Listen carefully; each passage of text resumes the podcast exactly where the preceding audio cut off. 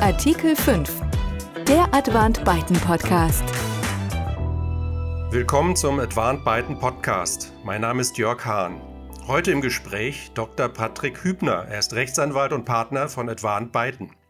Er berät deutsche und internationale Mandanten, insbesondere Investoren aus den USA und China, bei grenzüberschreitenden Transaktionen, der Gründung von Joint Ventures, bei Greenfield-Investitionen und allgemein zu Markteintrittsthemen. Als Mitglied der Praxisgruppen Corporate M&A Außenwirtschaftsrecht und des China Desk von Advant Byten hat er bereits zahlreiche Mandanten in Investitionskontrollverfahren vor dem Bundeswirtschaftsministerium in Berlin vertreten.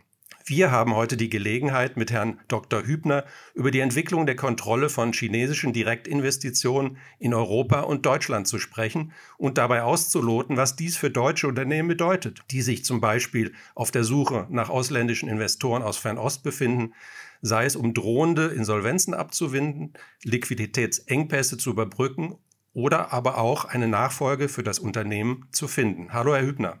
Vielen Dank, Herr Hahn. Ich freue mich sehr, heute hier zu sein und mit Ihnen gemeinsam über dieses aus meiner Sicht doch sehr spannende und aktuelle Thema sprechen zu dürfen.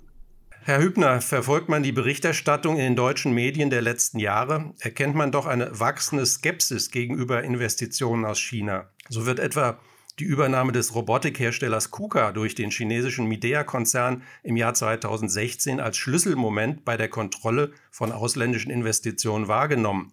Das soll zu einem Umdenken in der deutschen Industrie und Politik geführt haben. Wie beurteilen Sie diese Entwicklung? Ich denke, dass Deutschland und Europa nach wie vor sehr attraktive Standorte für ausländische Investitionen sind. Das liegt insbesondere an den guten Rahmenbedingungen, allen voran eine stabile politische Lage, eine gute Infrastruktur und ein großes Angebot an hochqualifizierten Arbeitskräften. Die Übernahme von KUKA durch den Midea-Konzern in 2016 war da definitiv ein Schlüsselmoment, wonach die Kontrolle von ausländischen Direktinvestitionen in Deutschland insbesondere von solchen aus der VR China doch spürbar zugenommen hat. Man kann sagen, dass in Deutschland inzwischen sehr genau hingeschaut wird, wer investiert und in was investiert wird. Dennoch sind seit 2016 nur wenige Fälle bekannt geworden, in denen ausländische Investitionen tatsächlich untersagt oder auf andere Weise verhindert wurden. Das mag zwar daran liegen, dass Investitionsprüfverfahren nicht öffentlich sind, deckt sich aber zumindest auch mit unseren Erfahrungen der letzten Jahre. Ein Großteil der M&A-Transaktionen, die vom Anwendungsbereich der deutschen Investitionsprüfung erfasst sind, werden nach wie vor vom Bundeswirtschaftsministerium freigegeben oder für unbedenklich erklärt, was ja ein sehr gutes Zeichen für den Investitionsstandort Deutschland ist. Sind denn in der Vergangenheit Fälle bekannt geworden oder welche Fälle sind bekannt geworden, in denen chinesische Investitionen untersagt wurden? Ja, sind es. Ich denke, dass fünf Fälle erwähnenswert sind. Auf dem Erwerb von KUKA durch Midea in 2016, der letztlich nach Abtrennung des US-Rüstungsgeschäfts vollzogen wurde, folgte noch im selben Jahr das Tauzinum Eichstron, einen deutschen Anlagenbauer aus der Halbleiterindustrie, der von einem chinesischen Investmentfund übernommen werden sollte, wobei der Deal letztlich, man muss wohl sagen, zur Erleichterung des Bundeswirtschaftsministeriums an den Sicherheitsbedenken der USA scheiterte. In 2018 gab es zwei weitere Fälle, zum einen die erste formelle Untersagung einer Transaktion durch das Bundeswirtschaftsministerium im Fall der geplanten Übernahme des deutschen Spezialmaschinenbauers Leifeld Metal Spinning durch ein chinesisches Staatsunternehmen aus der Nuklearindustrie und zum anderen die Verhinderung der chinesischen Beteiligung an dem Netzbetreiber 50 Hertz, einer ehemaligen Vattenfall-Tochter, durch die State Grid Corporation of China, in dem die deutsche Bundesregierung kurzfristig intervenierte und den zum Verkauf stehenden Anteil indirekt über die KfW erworben hatte. In 2020 folgte dann mit IMST erst die zweite formelle Untersagung. Bei IMST handelt es sich um ein deutsches Kommunikationstechnologieunternehmen, das unter anderem auf dem Gebiet der Satelliten- und Radarkommunikation sowie der 5G-Technologie unterwegs ist und welches das Ziel einer Übernahme durch die CASIC-Gruppe, einem großen chinesischen Rüstungsunternehmen war. Und seit Anfang dieses Jahres liest man ja in den Zeitungen auch wieder von einer weiteren gescheiterten Übernahme, nämlich der von Siltronics durch den taiwanesischen Chipzulieferer Global Wavers, bei der die Frist des Übernahmeangebots letztlich verstrich, bevor das Bundeswirtschaftsministerium in dem Fall entschieden hatte. Wer sind denn die Top-Investoren aus Drittstaaten? Zu den Top-Investoren in Europa gehören nach wie, vor, nach wie vor wohl die USA, gefolgt von Großbritannien und die VR China, was sich auch in der Anzahl an Investitionsprüfverfahren widerspiegelt. Der erste Bericht der Europäischen Kommission zur Überprüfung ausländischer Direktinvestitionen aus dem vergangenen November lässt einen dramatischen Rückgang an chinesischen MA-Transaktionen im Jahr 2020 erkennen. Die Anzahl ist im Vergleich zum Vorjahreszeitraum um nahezu zwei Drittel gesunken. Was können die Gründe sein? Eine allgemeine Verunsicherung im Zusammenhang mit der Pandemie? Das ist richtig. Den allgemeinen Rückgang von MA-Transaktionen mit chinesischer Beteiligung hat auch unsere China-Praxis gespürt. Die Pandemie ist sicherlich ein Grund hierfür. Jedoch würde ich sagen, dass dies bei weitem nicht der einzige Grund ist. Es gab ja schon vor der Pandemie eine allgemeine Verunsicherung aufgrund der anhaltenden Handelsstreitigkeiten, die pandemiebedingt nur noch einmal gesteigert wurde. In der Pandemie selbst kam die Reisebeschränkung hinzu. Wir haben festgestellt, dass viele Investoren das, was sie beabsichtigen zu kaufen, vorab sehen und anfassen wollen. Aufgrund der Einschränkungen beim Flugverkehr und der Quarantänepflicht bei der Wiedereinreise in die VR China wurden unserer Kenntnis nach viele Investitionsprojekte auf unbestimmte Zeit verschoben. Und nicht zuletzt spielten und spielen auch die bereits angesprochenen regulatorischen Themen natürlich eine besonders große Rolle. Das wären einmal auf chinesischer Seite die Regulierung von Investitionen und Devisenabflüssen ins Ausland und auf europäischer deutscher Seite die Kontrolle von chinesischen Direktinvestitionen. Zu Beginn der Pandemie hatte der EU-Handelsrat vor einem Ausverkauf Europas gewarnt. Und der damalige deutsche Wirtschaftsminister hatte die Überarbeitung des deutschen Außenwirtschaftsrechts angekündigt. Was genau ist passiert? In den letzten zwei Jahren hat die Kontrolle von ausländischen Direktinvestitionen in Deutschland und der EU noch einmal ordentlich an Fahrt aufgenommen. Wobei, wie die genannten Beispiele ja schon zeigen, vermehrt chinesische Investoren in den Fokus der nationalen Investitionsprüfung gerückt sind. Diese protektionistischen Bestrebungen der EU gegenüber China sind dabei nichts Neues. Nur wirkte die Pandemie halt vor dem Hintergrund der befürchteten Insolvenzwelle in Europa quasi als Brandbeschleuniger. Auf EU-Ebene wurde ja bereits im Frühjahr 2019, also noch weit vor der Pandemie und im Übrigen auf Initiative Deutschlands, Frankreichs und Italiens, die EU-Screening-Verordnung verabschiedet, die seit ihrem Inkrafttreten im Herbst 2020 in der EU einen einheitlichen Rahmen zur Kontrolle von ausländischen Direktinvestitionen schafft.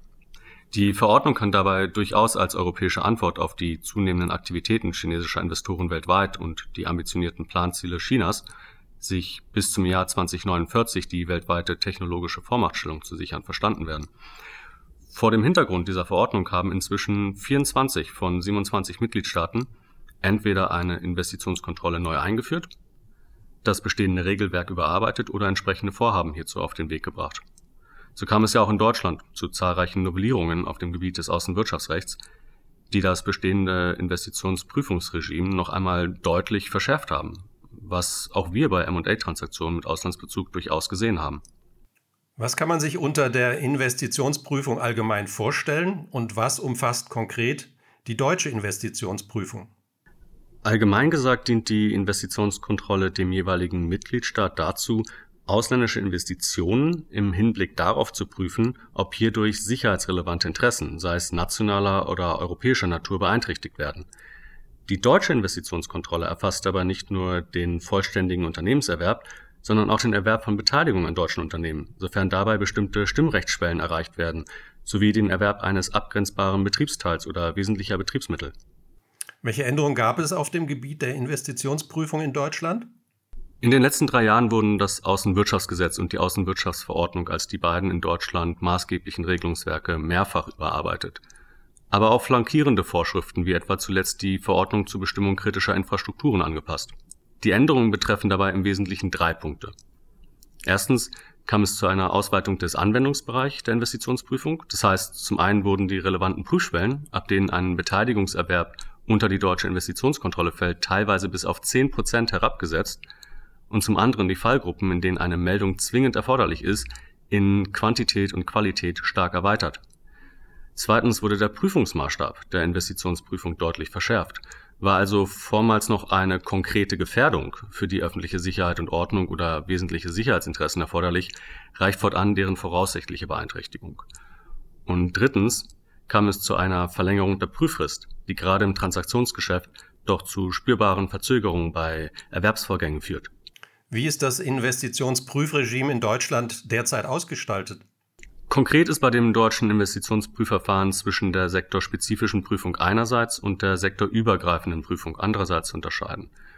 Die sektorspezifische Prüfung erfasst vor allem Fälle, in denen Ausländer, also ein Erwerber mit Sitz außerhalb Deutschlands, wozu etwa auch ein EU-Ausländer zählt, äh, Beteiligung von 10% oder mehr der Stimmrechte an deutschen Unternehmen anstreben, die einen Bezug zur Verteidigungs- und Rüstungsindustrie aufweisen.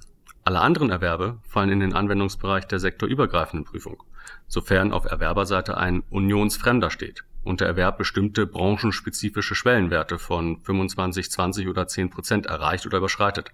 Wichtig ist zu wissen, dass solche Erwerbe, bei denen sich das deutsche Zielunternehmen einem besonders sicherheitsrelevanten Industriesektor zuordnen lässt, einer Meldepflicht und einem Vollzugsverbot unterliegen. In welchen Branchen existiert eine solche Meldepflicht? Die Pflicht, einen Erwerbsvorgang zu melden, besteht in allen Branchen, die aus Sicht der Bundesrepublik Deutschland als besonders sicherheitsrelevant einstufen sind. Das sind bei der sektorspezifischen Prüfung die gesamte Verteidigungs- und Rüstungsindustrie, besondere Produkte mit IT-Sicherheitsfunktionen sowie bestimmte verteidigungswichtige Einrichtungen. In der sektorübergreifenden Prüfung reicht die Meldepflicht von klassischen Bereichen, wie etwa der kritischen Infrastruktur, dem Cloud Computing, der Medienwirtschaft über den Gesundheitssektor, der zu Beginn der Pandemie neu mit aufgenommen wurde, bis hin zu zahlreichen besonders zukunftsträchtigen Technologiebereichen, wie etwa künstliche Intelligenz, additive Fertigung, also 3D-Druck, automatisiertes Fahren oder Fliegen, Robotik, Halbleiter, Netztechnologien, Stichwort 5G, umfasst aber auch Bereiche wie die Cybersicherheit, Luft- und Raumfahrt, Nukleartechnologie, kritische Rohstoffe und einiges mehr. Vor dem Hintergrund jüngster Verschärfungen des Außenwirtschaftsrechts, was müssen deutsche Unternehmen beachten, wenn sie nach einem Investor aus China schauen? Deutsche Unternehmen, die Investoren aus China suchen oder einen Verkauf des Unternehmens oder Teilen hiervon an diese planen, sollten sich frühzeitig mit der Frage auseinandersetzen, ob die geplante Beteiligung bzw. der Erwerbsvorgang eventuell der deutschen Investitionskontrolle unterliegt. Das gilt im Übrigen nicht nur für chinesische Investoren, sondern für alle unionsfremden Investoren, also auch für solche aus den USA, Großbritannien oder Nordirland. Im Verteidigungs- und Rüstungssektor sogar für Investoren aus anderen EU-Mitgliedstaaten. Unsere Erfahrung hat gezeigt, dass insbesondere eine realistische Zeitplanung eine zentrale Rolle spielt. Und dazu muss man wissen, dass sich die deutsche Investitionskontrolle in zwei Phasen gliedert, dem Vor- und Hauptverfahren, und bei komplexen Erwerbs Erwerbsvorgängen bis zu zehn Monate oder in Ausnahmefällen sogar länger dauern kann. Um möglichst frühzeitig äh, Transaktionssicherheit zu erlangen, bietet es sich daher oftmals an, den Erwerbsvorgang noch vor Vertragsschluss dem Bundeswirtschaftsministerium zu melden oder sich äh, die Unbedenklichkeit bescheinigen zu lassen. Lassen Sie uns ein Fallbeispiel versuchen. Ein deutsches Unternehmen, das keiner sicherheitsrelevanten Branche zuzuordnen ist, möchte ein Investor aus den USA oder China beteiligen. Was gilt? Hier müssen zwei Fälle unterschieden werden. Liegt die geplante Beteiligung unterhalb der allgemeingültigen Schwelle von 25 Prozent, also erwirbt der Investor keine Kontrolle von 25 Prozent oder mehr der Stimmrechte an dem deutschen Unternehmen, ist die Beteiligung genehmigungsfrei. Der Erwerb fällt in diesem Fall nicht in den Anwendungsbereich der deutschen Investitionskontrolle. Wird hingegen die 25%-Schwelle erreicht oder überschritten, unterliegt der Beteiligungserwerb zwar der deutschen Investitionskontrolle, da sich das deutsche Zielunternehmen in unserem Beispielfall jedoch außerhalb der sicherheitsrelevanten Branchen bewegt, muss der Erwerb nicht zwingend gemeldet werden und darf auch vollzogen werden.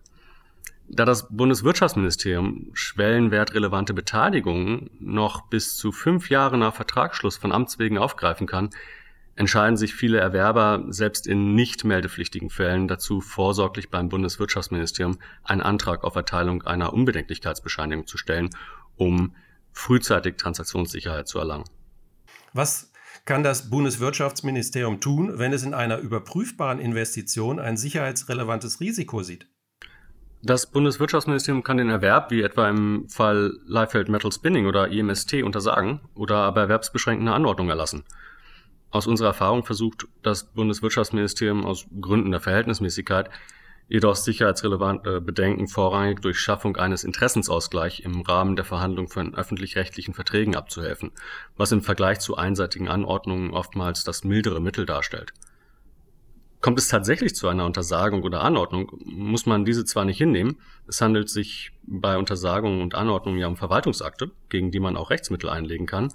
Berechtigterweise muss man jedoch sagen, dass dem Bundeswirtschaftsministerium bei der Entscheidung, ob ein Erwerbsvorgang sicherheitsrelevante Interessen voraussichtlich beeinträchtigt, ein weiter Ermessens- und Beurteilungsspielraum zusteht, der richterlich nur eingeschränkt überprüfbar ist.